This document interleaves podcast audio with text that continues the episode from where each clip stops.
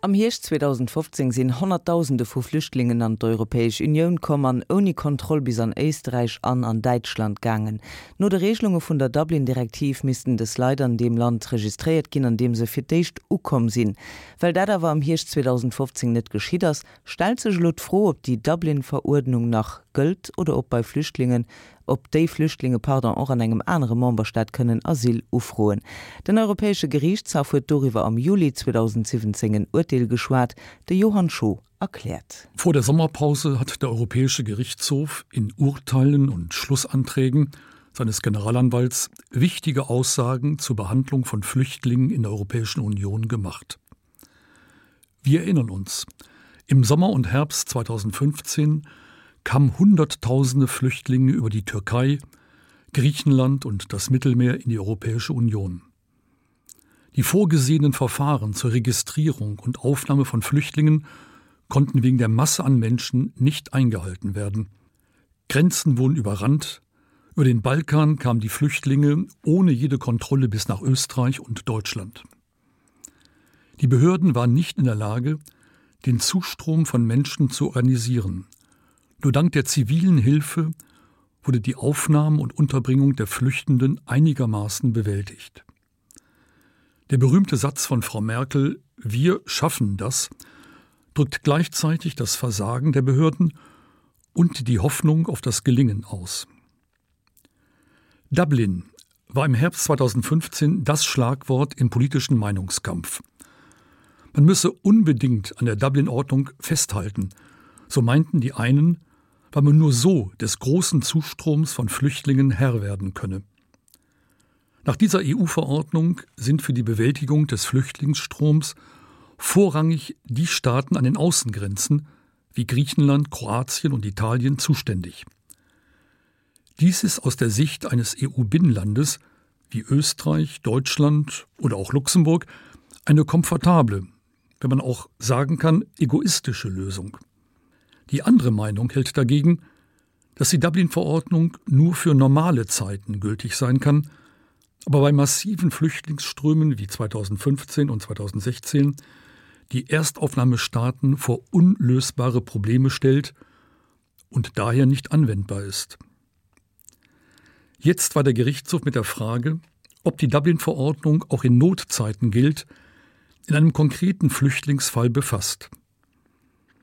Im Jahr 2016 überschritten ein syrischer Staatsangehöriger und die Mitglieder zweier afghanischer Familien die Grenze zwischen Kroatien und Serbien, obwohl sie nicht im Besitz des erforderlichen Visums waren.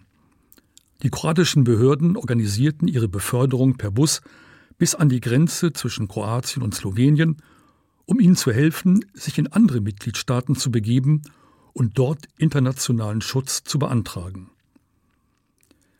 Der syrische Staatsangehörige stellte anschließend in Slowenien einen solchen Antrag und die Mitglieder der afghanischen Familien taten dies in Österreich.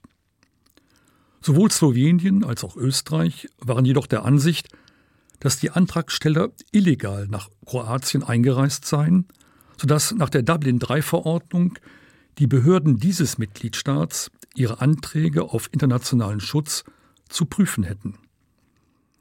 Die mit den Verfahren befassten slowenischen und österreichischen Gerichte wollten vom Europäischen Gerichtshof wissen, ob die Einreise der Betroffenen legal im Sinne der Dublin-Verordnung war oder ob nicht Kroatien für die Erteilung der Visa zuständig gewesen ist. Die englische Generalanwältin Eleanor Sharpston hat in ihren Schlussanträgen vom Juni 2017 noch vorgeschlagen, das rigide Dublin-System in Anbetracht des Flüchtlingsstroms nicht anzuwenden. Das Ausmaß der Krise rechtfertige einen flexiblen und fantasievollen Umgang mit dem EU-Asylantensystem. Das Durchwinken der Flüchtlinge, wie in Kroatien geschehen, sollte rechtliche Folgen haben, die Asylsuchenden müssten von den Ländern betreut werden, in denen sie letztlich ankommen. Der Gerichtshof ist Ende Juli diesen Schlussanträgen nicht gefolgt.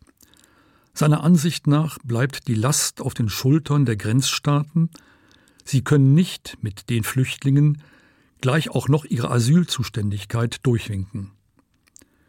Für den Gerichtshof haben die EU-Randstaaten die Verantwortung für die Sicherung der Außengrenzen und damit für die ankommenden Flüchtlinge. So die kühle Logik der Dublin-Verordnung. So sehr das Urteil auch auf die strikte Geltung des umstrittenen Systems beharrt, es lässt doch auch einige Auswege zu. So erlaubt der Gerichtshof den EU-Institutionen, bei Flüchtlingsnotlagen vorläufige Maßnahmen zu treffen, die für die Mitgliedstaaten verbindlich sind. Dies betrifft zum Beispiel die quotenmäßige Verteilung der Flüchtlinge auf die Mitgliedstaaten. Außerdem verweist der Gerichtshof auf den Geist der Solidarität, der auch der Dublin-Verordnung zugrunde liegt.